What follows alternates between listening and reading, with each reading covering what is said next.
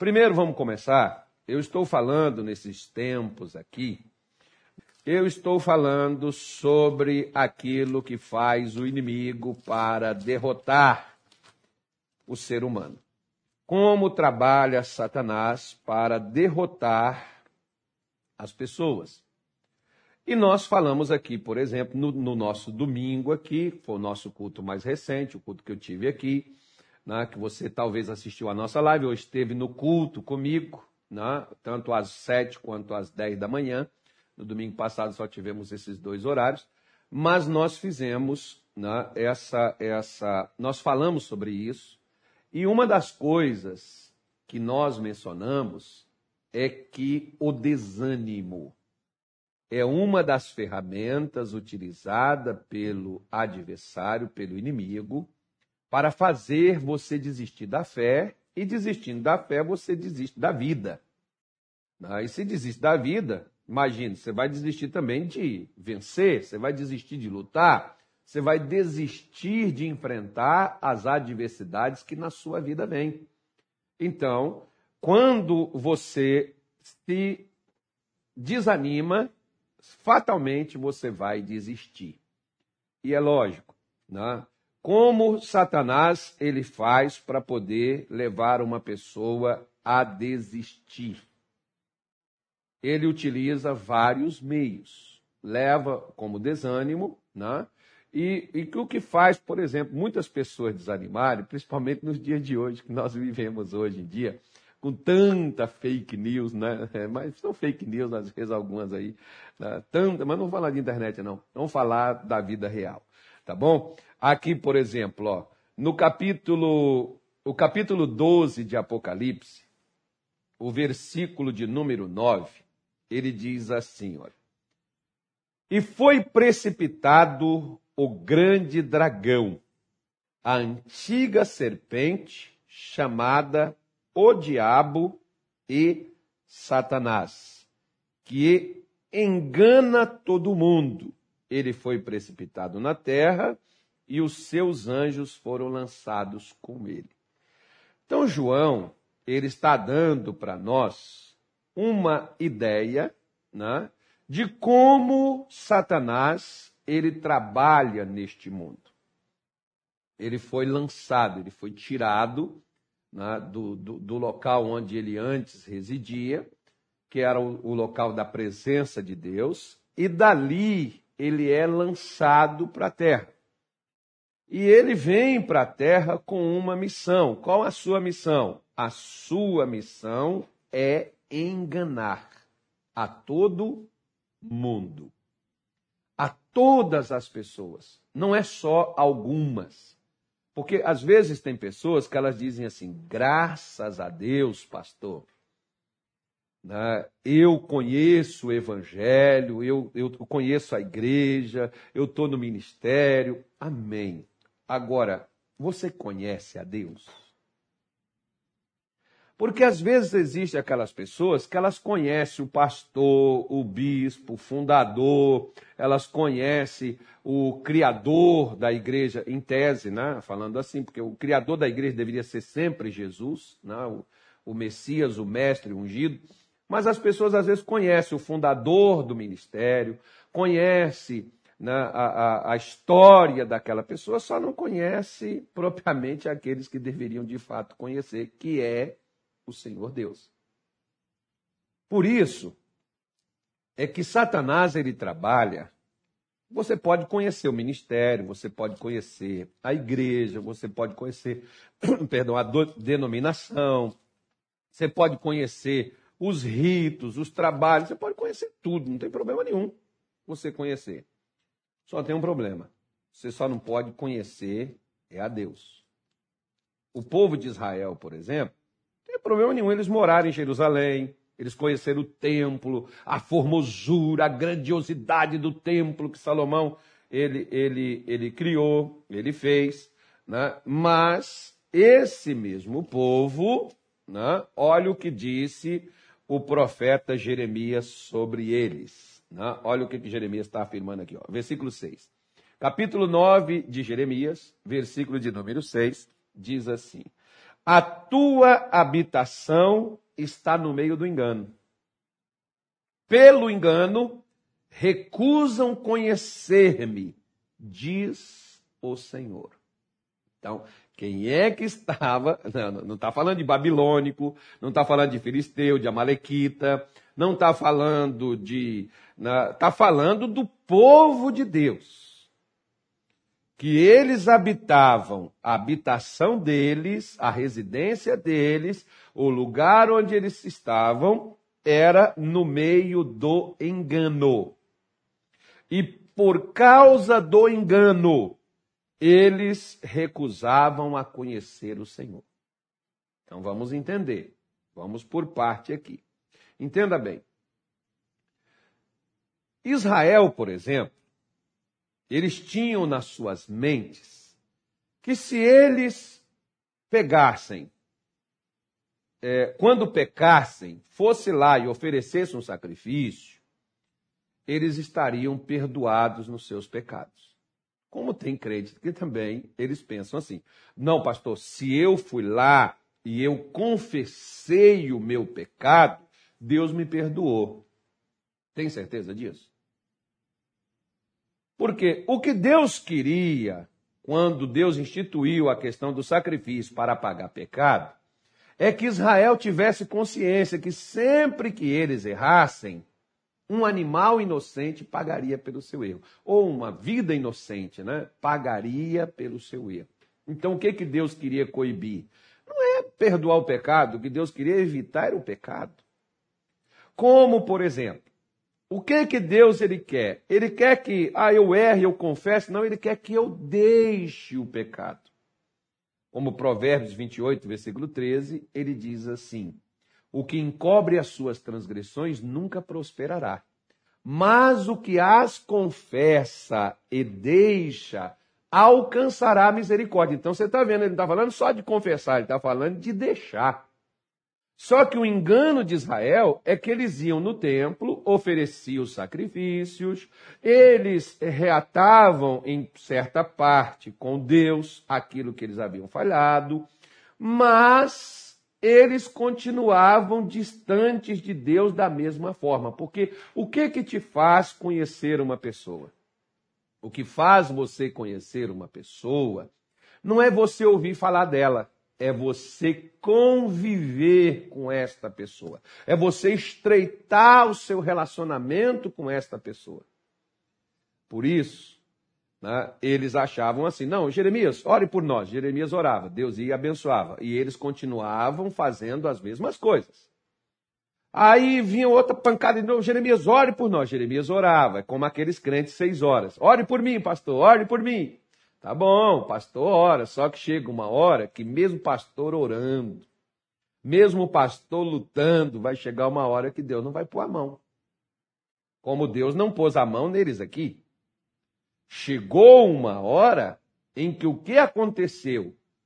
Eles, infelizmente, foram levados para a Babilônia. A Babilônia vem, Nabucodonosor, seus homens, e destrói totalmente o templo, está colocando fogo, queimando toda aquela grandiosidade, toda aquela coisa espetacular, virou cinza, virou pó. E por quê?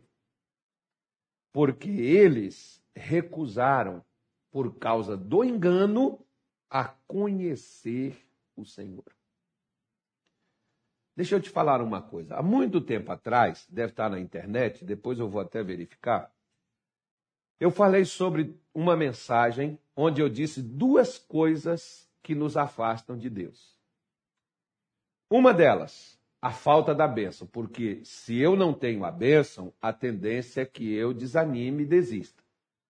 E a outra coisa é a bênção em si, porque se eu tenho a bênção, eu consegui o que eu queria, então, logicamente, né, como Sansão, por exemplo, Sansão saía da mão do inimigo, então ele continuava a viver do jeito que ele estava vivendo antes. E ele disse: Vou sair dessa vez como sair das outras. Só tinha um detalhe: ele não sabia que Deus não estava mais com ele porque até ali Sansão saiu. Só que chegou uma hora que ele não saiu mais. Da mesma forma, é como inimigo. Né? Às vezes ele utiliza até a própria bênção de Deus. Você está buscando, você está orando, você está decidido. Aí, aí Satanás até se afasta, se distancia de você para você receber aquela bênção. Para quê? Para depois que você tiver a bênção, você se acomode. Você passe a viver como você fazia antes. Não é assim que acontece com os correnteiros de igreja? Os campanheiros, os caras do pano, do óleo, da água, do sal, da açúcar. Né? É assim que eles agem. Não, vou beber a água, porque outra vez que eu bebi água, amém, Deus abençoa a água, claro que abençoa. Deus abençoa o azeite, claro que abençoa. Mas ter uma água ungida, um azeite ungido, não é ter um ungido contigo. A água é uma coisa, o azeite é outra coisa, o lenço é uma coisa. Agora, ungido é outra coisa completamente diferente. O que que eu preciso conhecer? Eu preciso conhecer é o ungido. Né? Eu preciso conhecer aquele que me ajuda na minha necessidade, aquilo que me ajuda, eu preciso conhecer, porque você pode ver, por exemplo, ó, já que eu te falei, Jó era o homem mais rico, era né, mais bem sucedido do Oriente, era sábio, era o mais sábio, tinha sua família e estava estabilizado. Só que chegou um dia que tudo de Jó se perdeu. E esse mesmo Jó, ele diz assim: Antes eu ouvia falar de ti, agora os meus olhos te veem. Ou seja, Antes ele só tinha informação sobre Deus e agora ele está dizendo: agora eu te conheço. Aí sabe o que o conhecimento trouxe, conhecer a Deus trouxe na vida de Jó? Trouxe na vida de Jó dez filhos, os bens dobrados, a saúde restaurada, com o conhecer aquele que antes ele só ouvia falar. Porque hoje, por exemplo, Deixa eu te falar uma coisa. Satanás é um negociante. Sabe o que, que ele negocia? Almas.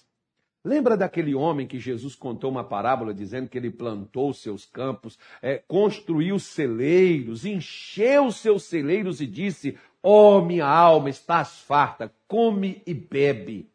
E Jesus disse: Louco, esta noite pedirão tua alma para quem você a preparou. Qual foi o problema daquele homem? O problema dele foi que ele passou a vida preparando para viver só nesta terra.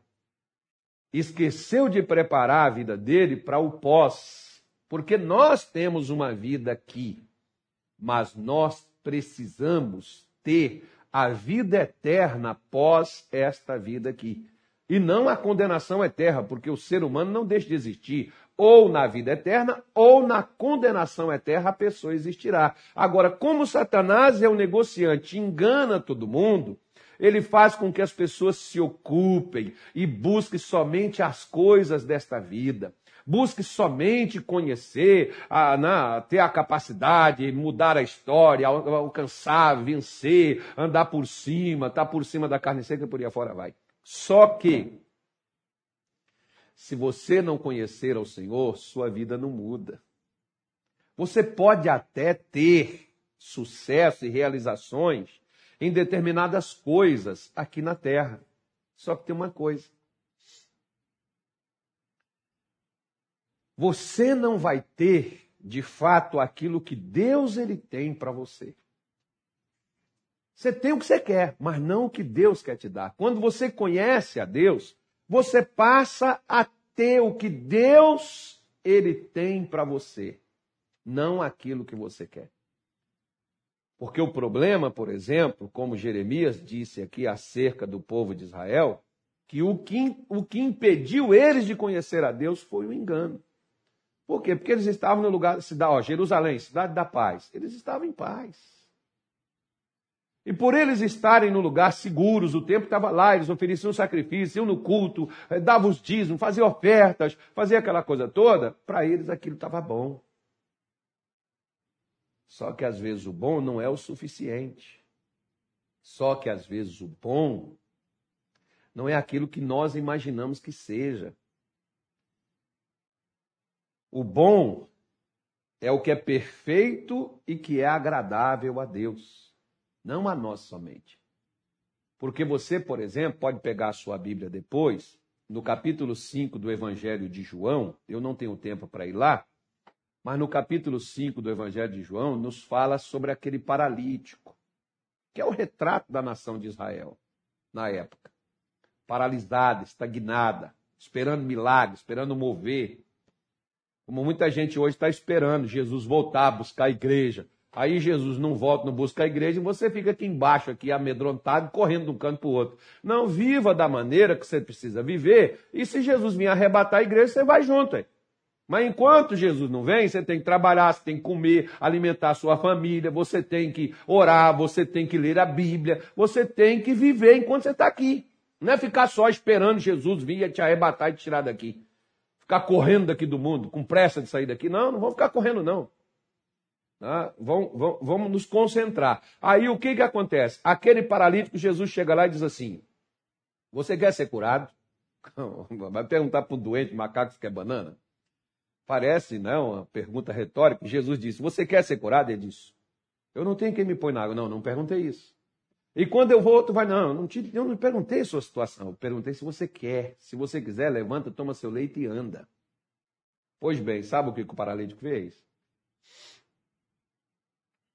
Levantou, pegou o leite e andou. Quando chegou lá no templo, perguntaram assim para ele: Quem foi que mandou? Já sabe, você não pode estar carregando sua cama, você não pode fazer isso, não pode fazer aquilo. Quem te mandou fazer isso? Aí sabe o que, que o homem, camarada, diz assim? Aquele que me mandou levantar, ele foi quem, quem me disse: pega o teu leite e anda. Ele não sabia nem quem era.